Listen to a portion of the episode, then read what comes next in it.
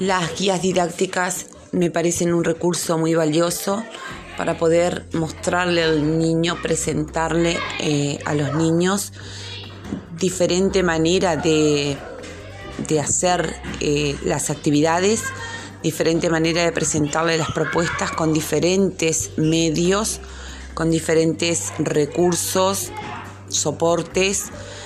audiovisual, este, eh, lúdico, atractivo, dinámico, que al niño lo motive a llevar a cabo esa actividad para poder